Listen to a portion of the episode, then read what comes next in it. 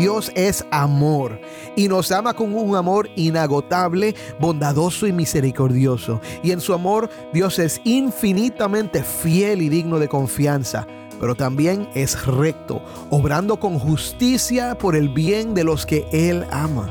Y sus juicios, o sea, sus decisiones y decretos son perfectos. Permite y hace cosas que a veces son difíciles y lo opuesto a lo que deseamos pero también es por nuestro bien. Así actúa el amor verdadero.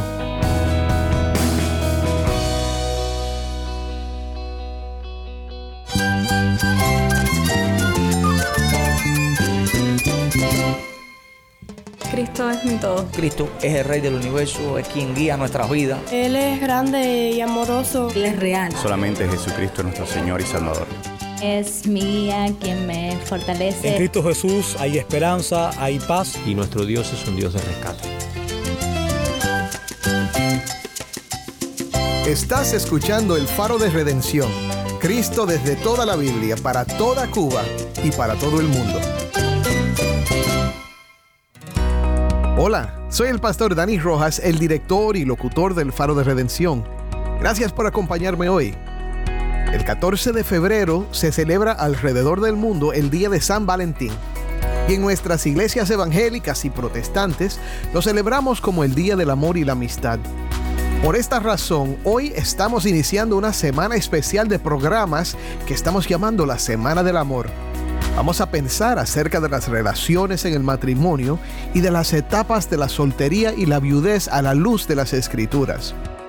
Lo interesante y retador de cada una de estas etapas, incluso el matrimonio, es que no son fáciles. La literatura y las películas casi siempre promueven ideas equivocadas acerca del amor romántico y el amor en general.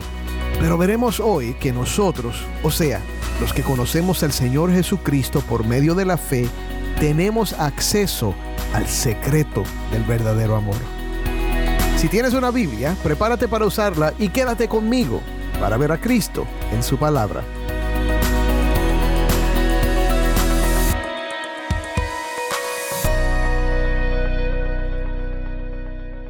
El faro de redención comienza con vertical o amor de Dios.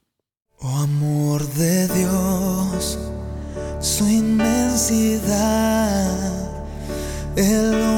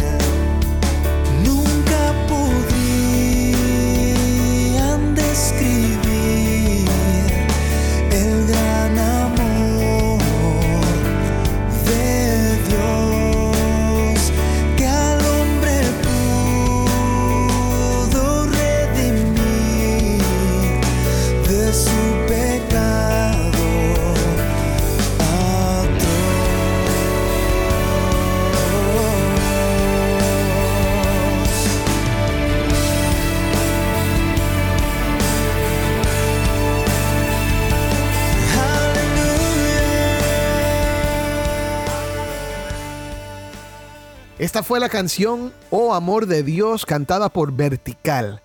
Soy el pastor Dani Rojas y esto es el faro de redención.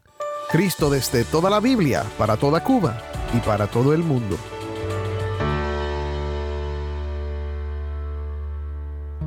Vamos primero a nuestro segmento de preguntas y respuestas. Cada lunes contestamos una pregunta que recibimos de nuestra audiencia. Esta pregunta nos llegó por WhatsApp.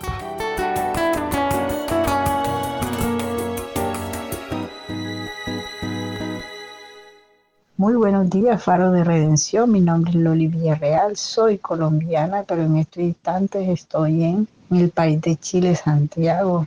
Los saludo de parte de toda mi familia, Faro de Redención, y en especial el pastor Dani Rojas. Muchas gracias. Lo sigo desde hace ya tres años, gracias a Dios. He aprendido bastante. Tengo la pregunta, es ¿por qué la mayoría de las personas atan y desatan?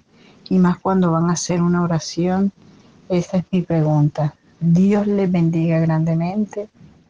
Gracias, Lolis. Y saludos a todos los que nos escuchan desde Colombia y Chile. Sí, mi hermana, es muy común oír a las personas usar estas palabras en las oraciones hoy día. Ahora, ¿por qué lo hacen?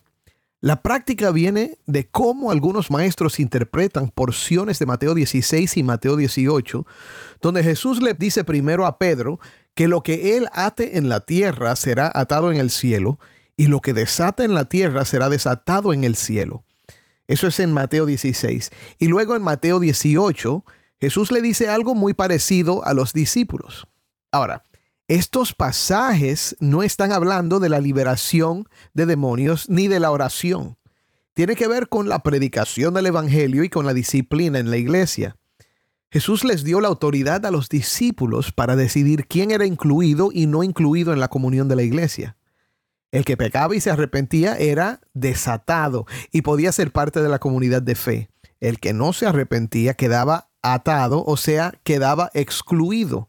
Otra vez, estos pasajes no se refieren a la oración para atar demonios y dejar a las personas libres, y mucho menos a desatar bendiciones, prosperidad o salud. Ahora, en Marcos 3:27 vemos otra cosa. Jesús dice, pero nadie puede entrar en la casa de un hombre fuerte y saquear sus bienes si primero no lo ata. Entonces podrá saquear su casa.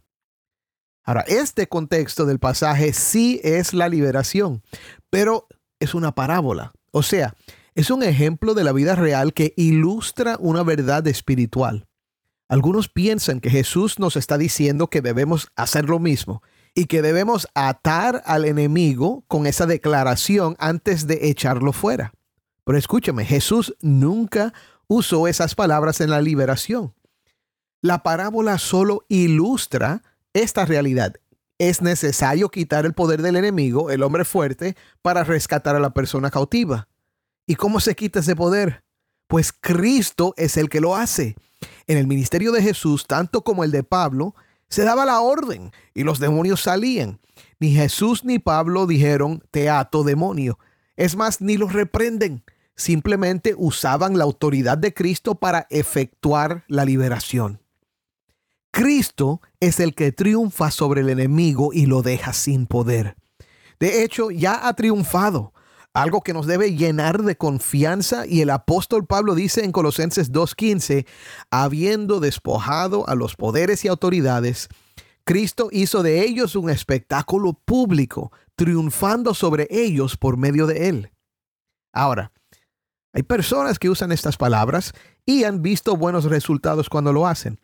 Y esto es debido a la misericordia de Dios. Cuando alguien está trabajando en conjunto con el Espíritu Santo bajo la autoridad de Cristo para ayudar a una persona a quedar libre, pues Dios obra con su poder. No debemos condenar al que usa estas palabras, pero simplemente no son necesarias y realmente no hay fundamento bíblico para usarlas. Pero escúchame, Dios es bueno y es para su gloria liberar a los cautivos a través de Cristo. Lo importante es saber que no es por nuestro poder, ni por nuestra palabrería, ni por el uso de frases extraordinarias que un espíritu sale, sino por el dedo de Dios, por el poder del Espíritu Santo y el nombre de Cristo. Y gloria a Dios por eso. Ahora estoy seguro que sería bueno algún día enseñar acerca de este tema en una serie en el faro. Así que gracias por la pregunta, Lolis, y espero que la respuesta sea de bendición.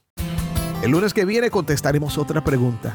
Si tienes algo que quieres saber acerca de la Biblia, la teología o la vida cristiana, puedes enviar tu pregunta por Instagram, Facebook o nuestro canal de Telegram y también por WhatsApp al número 1-909-237-8762. De nuevo, 1-909-237-8762.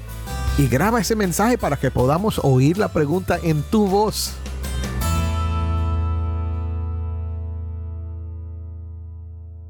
Cuando mi hermano y yo éramos niños, mis padres tenían la costumbre de acompañarnos a la hora de dormir para ayudarnos a conseguir el sueño. Mami siempre oraba, oraciones bien largas para que nos quedáramos bien dormidos. Pero papi, papi cantaba. Y casi siempre nos cantaba himnos o coritos y de vez en cuando un tango de Gardel, pero sobre todo recuerdo los himnos. Uno de mis favoritos era el himno Oh Amor de Dios. Todavía puedo oír a papi cantando con mucha ternura de la inmensidad del amor de Dios. Oímos de un amor que sacó a Adán y Eva del Edén, pero con la promesa de un Salvador futuro. De un amor que redimió al hombre a pesar de su pecado atroz. Un amor que brota inagotablemente, un amor inmensurable. Claro, como te imaginas, no entendíamos todas esas palabras, pero el himno incluye imágenes que expresan estas ideas muy bien. Si fuera tinta todo el mar y todo el cielo un gran papel, y cada hombre un escritor y cada hoja un pincel, nunca podrían describir el gran amor de Dios. Amén. Estos son lindos y emocionantes recuerdos para mí, mi hermano, pero esas palabras, además de quedarse imprimidas en mi memoria, dejaron sus huellas en mi corazón también. Y crecí creyendo y seguro de que Dios nos ama con un amor inmenso e inagotable, a pesar de nuestros pecados, y con un amor que nos transforma por medio del Salvador prometido, Cristo Jesús. Y esa idea de la clase de amor con el cual Dios nos ama afectó mis ideas acerca de cómo debo amar a los demás. Mi hermano, el amor de Dios por nosotros a través de Cristo es el tema de todas las escrituras y es un tema glorioso que tiene el poder para transformarnos. Cuando meditamos en lo que es ese amor, cómo actúa y obra, podemos ver que las ideas humanas del amor son infinitamente inferiores. De hecho, el amor es un atributo de Dios. Todos los atributos de Dios operan juntos, en conjunto, y no se pueden dividir. Con frecuencia las personas escuchan hablar de la santidad de Dios o de su justicia y dicen, no, no, no, mi Dios es un Dios de amor. Y sí, lo es. Pero mi hermano, no podemos separar sus atributos. Su amor es un amor santo y un amor justo. Dios es infinito Así que su amor también es amor infinito. Y hasta algo tan aterrador como la idea de la ira de Dios no se puede desligar de su amor, ni mucho menos verlo como algo opuesto. Su santa y justa ira son parte de su amor inagotable. Y por eso quiero hablarte hoy del amor de Dios. Si vamos a pensar acerca del matrimonio, la soltería y la viudez correctamente en esta semana del amor, es imprescindible comenzar con el amor de aquel que nos amó primero y mejor. En su amor tenemos el modelo superior para el amor nuestro y al conocer esta clase de amor aprendemos el secreto del verdadero amor. Quiero que escuches el Salmo 36, un salmo del rey David. Tu amor inagotable, oh Señor, es tan inmenso como los cielos. Tu fidelidad sobrepasa las nubes. Tu rectitud es como las poderosas montañas, tu justicia como la profundidad de los océanos. Tú cuidas de la gente y de los animales por igual, oh Señor. Qué precioso es tu amor inagotable, oh Dios. Todos los seres humanos encuentran refugio a la sombra de tus alas. Qué palabras más hermosas. Ahora hay muchos pasajes que pude haber leído para hablar del amor de Dios. Pero este es un buen pasaje para comenzar a reflexionar. Nos muestra que el amor de Dios no se trata simplemente de buenos sentimientos, simpatía, empatía o una tolerancia afectuosa. La palabra hebrea que se traduce aquí como amor inagotable es una sola palabra en hebreo. Hay otras traducciones que usan la palabra misericordia y las dos palabras expresan la misma idea. Lo que Dios nos demuestra constantemente en su amor y misericordia Es una bondad amorosa que se ejerce con bondad para hacerle bien al ser amado. Pero fíjate en las palabras que David usa en paralelo con ese amor inagotable de Dios. No son insignificantes, ni son ideas independientes. Cada palabra representa una característica que va ligada con ese amor inagotable. Así que miremos estas tres palabras. Fidelidad, rectitud y justicia. Primero, fidelidad. Dios es fiel, firme, constante y completamente digno de confianza. Cuando leemos que su fidelidad sobrepasa las nubes, está describiendo en forma poética la grandeza, la inmensidad de la fidelidad de Dios. El amor de Dios es un amor firme y fiel. ¿Y cuánta seguridad nos da meditar en esa idea? La segunda palabra es rectitud. Ahora, esta palabra puede hacernos sentir un poco de incomodidad. Si te dicen que alguien es recto, ¿qué te viene a la mente? Tal vez una persona seca que siempre tiene que hacer las cosas de cierta manera y tal vez con poca compasión y sin sentido del humor. Pero acuérdate, mi hermano, estamos hablando de la rectitud en el contexto del amor inagotable de Dios. La rectitud de Dios es como las poderosas montañas, dice David, y debemos estar agradecidos por eso. Esto nos deja saber que Dios siempre actuará correctamente en su amor. La tercera palabra es justicia. Ahora, la verdad es que la segunda palabra también se pudo haber traducido como justicia, y aquí se refiere más bien a los juicios de Dios. Se refiere a sus decisiones, a lo que Él determina. Y mi hermano, sus juicios son profundos como el océano. Esto significa que en su amor inagotable, Dios hace todo con sabiduría y perfección. También debemos estar muy agradecidos por esto. Mi hermano, lo importante de meditar en estas palabras es que nos hacen ver que el amor verdadero no es simplemente una cuestión de sentir cariño o simpatía o empatía por alguien. No es simplemente el deseo de estar con alguien porque la persona nos cae bien o nos hace sentir feliz. Y tampoco es ser tan bueno y amorosos que aceptemos como bobos el pecado y la maldad de otra persona. Dios no es bobo. No, mi hermano, Dios es amor y nos ama con un amor inagotable, bondadoso y misericordioso. Y en su amor Dios es infinitamente fiel y digno de confianza, pero también es recto, obrando con justicia por el bien de los que Él ama y sus juicios, o sea, sus decisiones y decretos son perfectos. Permite y hace cosas que a veces son difíciles y lo opuesto a lo que deseamos, pero también es por nuestro bien. Así actúa el amor verdadero. Escúchame, hermano. Si así es el amor de Dios, así también debe ser nuestro amor. Inagotable, fiel, recto y justo no es sentimentalismo pasivo. No es cariño que se siente pero que no actúa. Y no deja de ser cuando la persona no actúa como queremos que actúe. Pero en nuestros tiempos la idea del amor se ha corrompido a tal punto que lo que llamamos amor hoy es actualmente más parecido a una indiferencia afectuosa y sonriente. No juzgues a nadie. No le digas que lo que está haciendo es pecado. No le menciones que el pecado trae consecuencias, que Dios tiene leyes, que rechazar la bondad de Dios trae la ira de Dios. No lo menciones porque se va a sentir mal. Solo ámalo. Déjame preguntarte algo. Si yo sé que mi vecino está dormido en su casa cuando la casa se está quemando, ¿cómo puedo demostrarle que le amo? ¿No es entrando a su casa para despertarlo y advertirle del peligro? Vecino, tu casa se está quemando. Quizás tengas que sacudirlo y gritarle, despierta vecino, que si no despiertas te vas a morir. De hecho, el que no haría eso por su vecino estaría mostrando que no lo ama. Es más, hasta se le acusaría de odiarlo porque no se movió para salvar su vida. Mi hermano, yo sé que esto puede sonar extremo, pero quiero que entiendas que el verdadero amor, que es el amor que Dios nos demuestra, no es solo una emoción, sino una acción. Es un verbo. Por esto la Biblia dice que el padre que no disciplina a su hijo, lo odia. Por eso el amor sirve, se sacrifica, se arriesga y está dispuesto a tener conversaciones difíciles por el bien de la relación.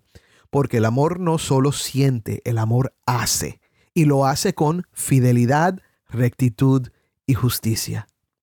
Fíjate, en el matrimonio el amor no puede ser solo una emoción, porque las emociones fluctúan. El que practica el amor verdadero entiende su responsabilidad de ser fiel, recto y justo y se mantiene así incluso cuando su cónyuge no lo está haciendo feliz, cuando ha disminuido quizás la belleza física con los años o cuando no hace todo lo que esperaba que hiciera. El amor se mantiene fiel a pesar de las faltas del otro, porque así es que Dios nos ama y así debemos amar. Escuche cómo el apóstol Pablo describe ese amor. El amor es paciente, es bondadoso, el amor no tiene envidia, el amor no es jactancioso, no es arrogante, no se porta indecorosamente, no busca lo suyo, no se irrita, no toma en cuenta el mal recibido. El amor no se regocija de la injusticia, sino que se alegra con la verdad. Escucha, todo lo sufre, todo lo cree, todo lo espera y todo lo soporta. Mi hermano, así es el amor verdadero. No como el mundo lo dice, sino como Dios lo dice y lo demuestra. El amor humano es insuficiente, frágil y vacío. El amor verdadero, sin embargo, nunca falla, nunca deja de ser. Y Jesús les dijo a sus discípulos, un mandamiento nuevo les doy, que se amen los unos a los otros, que como yo los he amado, así también se amen los unos a los otros. Cuando Dios nos manda a hacer algo, mi hermano, primero nos deja saber lo que Él ha hecho para que tú y yo podamos hacer lo que Él nos pide. Entonces, ¿Qué ha hecho Dios por nosotros? Dios nos amó primero y quiero que veas conmigo cómo lo demuestra. Primero, Dios nos amó primero a través de su presencia y protección en el mundo. Volvamos al Salmo 36. Después de describir el amor, David declara cómo podemos percibir este amor inagotable de Dios. Vemos el amor de Dios en su cuidado. Tú cuidas de la gente y de los animales por igual, oh Señor. Todo lo que hay en este mundo para alimentarnos, sostenernos, vivir y sobrevivir vienen como regalos del amor divino. Dios además nos protege. Podemos correr a Él y refugiarnos en su protección. Todo ser humano puede orar y buscar a Dios. David dice, todos los seres humanos encuentran refugio a la sombra de tus alas. ¿Qué imagen más poderosa? Ahora no pienses que literalmente Dios tiene alas. Dios es espíritu incorpóreo, pero estas palabras apuntan a la protección que Dios provee para los que confían en Él. David sigue describiendo el cuidado y la protección que vienen del Altísimo, diciendo, los alimentas con la abundancia de tu propia casa y les permites beber del río de tus delicias, pues tú eres la fuente de vida, la luz con la que vemos. Todo esto es lo que los teólogos llaman la gracia común. No es una promesa de salvación eterna, pero la realidad de que todos los seres humanos pueden experimentar como criaturas de Dios. Me gusta como lo dice el autor Sam Storms. Storms dice que la gracia común se refiere a todo favor sin que alcance la salvación, que este mundo inmerecido y maldito por el pecado disfruta de la mano de Dios. Esto incluye el retraso de la ira, la mitigación de nuestras naturalezas pecaminosas, los acontecimientos naturales que conducen a la prosperidad y todos los dones que el ser humano usa y disfruta de forma natural. ¿Oíste eso? Esa es la gracia común, el favor inmerecido de Dios hacia toda la humanidad. ¿Y qué podemos concluir? Que Dios nos ama. Él es bueno y podemos proclamar con el salmista, qué precioso es tu amor inagotable, oh Dios. Ahora esto no es todo, hay más. Dios nos amó primero a través de su Hijo. El apóstol Juan escribió estas palabras que muchas personas conocen de memoria porque de tal manera amó Dios al mundo que ha dado a su Hijo unigénito, para que todo aquel que en Él cree no se pierda, mas tenga vida eterna. Juan 3:16 nos afirma que el regalo de su Hijo es una poderosa evidencia de su amor. Jesús vino como la luz y la vida del mundo a pesar de que el mundo amaba más las tinieblas que la luz. Dios no necesita nada. El sacrificio de Cristo en la cruz es la evidencia de su amor. Y el apóstol Pablo dice en Romanos 5:8 que Dios demuestra su amor para con nosotros en que siendo aún pecadores, Cristo murió por nosotros. Y Pablo dice que esto fue para nuestro bien, Dios estaba en Cristo reconciliando al mundo con Él mismo, no tomando en cuenta a los hombres sus transgresiones. Mi hermano, el amor de Dios es inagotable. Ahora quizás estés pensando, pero ese es el amor de Dios. Dios es perfecto y yo no. Dios puede amar así, pero ¿qué esperanza tengo yo de amar como Dios ama? Quizás te imaginas que sea demasiado difícil e incluso imposible sentir o practicar este tipo de amor. Y lo es. Es natural para nosotros odiar y enojarnos y centrarnos en nosotros mismos. El amor, sin embargo, es un milagro, mi hermano. Necesitamos un milagro para amar verdaderamente, pero escucha, tenemos un Dios que es experto en producir milagros. ¿Quieres ese milagro del amor en tu vida? Primero, necesitas nacer de nuevo. No es algo que puedes lograr por medio de tus esfuerzos. Dios nos hace nacer de nuevo cuando por su Espíritu nos da fe para creer en su Hijo Jesús. ¿Puedes creer que Él murió por ti? ¿Puedes entregarle hoy tu corazón, arrepintiéndote de tus pecados y recibiendo por la fe su perdón y una nueva vida? Si quieres hacerlo, ora conmigo al final del programa hoy. Y si ya eres creyente, Dios promete producir ese amor en ti. Su Espíritu Santo derrama su amor en nuestros corazones. Cuando comenzamos a amar como Dios ama es una buena indicación de que hemos nacido de nuevo. Y mi hermano, Dios es amor y el secreto del verdadero amor es conocer el amor de Dios en Cristo.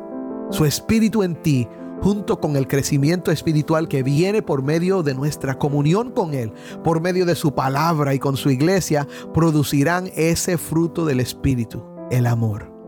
Créelo. Amén.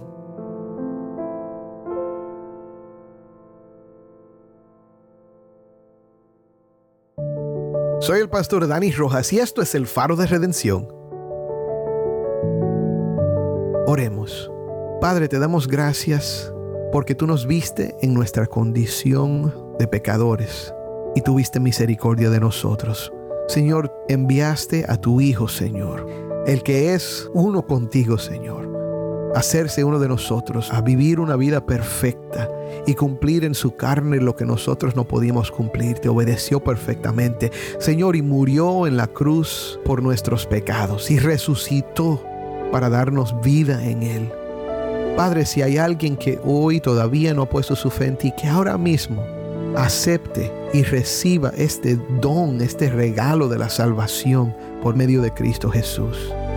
Y Señor, te damos gracias porque sabemos que tú estás obrando ahora mismo en muchos corazones alrededor del mundo que escuchan este mensaje. En el nombre de Cristo te damos la gracia y toda la gloria. Amén.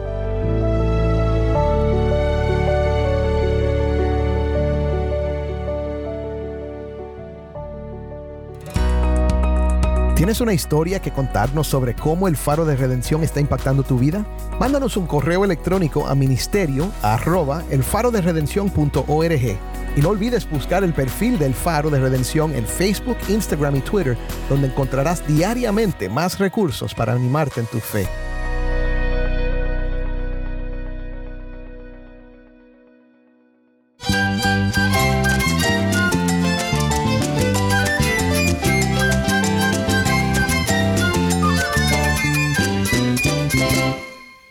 Pastor Dani Rojas. Te invito a que me acompañes mañana en esta serie La Semana del Amor. El faro de redención. Cristo desde toda la Biblia, para toda Cuba y para todo el mundo.